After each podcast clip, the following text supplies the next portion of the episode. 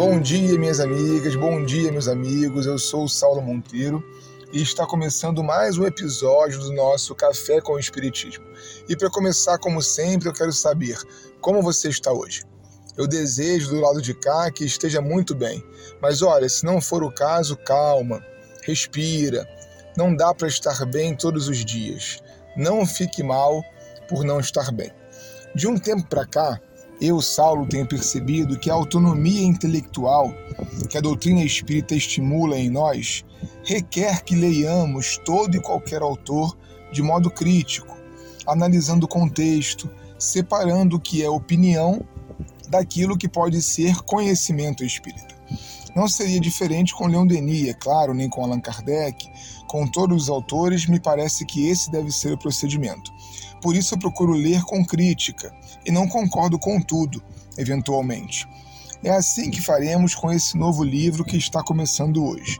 O Problema do Ser e do Destino é uma obra-prima de Leon Denis. Nele é feita filosofia, sociologia, psicologia e principalmente espiritualismo. Para começar, vamos acompanhar a lógica do nascimento, segundo ele, da doutrina espírita ele vai traçar um panorama de como estava o pensamento à sua época e de onde vem uma certa necessidade da ideia espírita. Diz ele: uma constatação dolorosa atinge o pensador no entardecer da vida. Ela se torna ainda mais pungente por ocasião das impressões que tem ao retornar ao espaço. Apercebe-se então de que o ensino, administrado pelas instituições humanas em geral, religiões, escolas, universidades, embora nos informe sobre muitas coisas supérfluas, quase nada traz daquilo que mais temos necessidade de conhecer para a conduta, o direcionamento da existência terrestre e a preparação para o além. Aqui, nosso autor apresenta uma crise epistemológica pela qual passa a humanidade ainda hoje muito saber, desenvolvimento tecnológico de sobra, mas sem respostas para perguntas de todos os tempos. Como vim parar na Terra? Por que estou aqui? E para onde vou depois? São questões que interessam a todo tempo e a todos nós. Tendo essa universalidade por base, ele destaca dois lugares em que, em geral, vamos procurar respostas: na academia e na religião. Nos meios universitários, diz ele, ainda reina uma completa incerteza sobre a solução dos mais importantes problemas que o ser humano já enfrentou no curso de sua passagem pela Terra. Encontramos a mesma impotência no padre. Com suas afirmações destituídas de provas, ele mal consegue comunicar às almas, sob sua guarda, uma crença que não resiste às regras de uma crítica construtiva nem às exigências da razão. Reparem o detalhe do raciocínio de Denis após concluir que nem o conhecimento científico formal, nem a religião clássica resolveram o problema do ser e do destino. Até aqui, o pensamento confinou-se em círculos estreitos, religiões, escolas ou sistemas que se excluem e se combatem reciprocamente. Ele está fazendo uma dura crítica as instituições e saberes que, do alto de suas prepotências, acham terem encerrado a história humana sem terem sido capazes nem de resolver a vida humana. Mas ele não critica somente, ele dá uma dica. Aprendamos a sair destes círculos rígidos e a permitir um voo livre ao pensamento. Cada sistema contém uma parte da verdade, nenhum contém a realidade inteira. Eu acho que eu preciso repetir essa parte. Você me desculpa. Cada sistema contém uma parte da verdade. Nenhum contém a realidade inteira.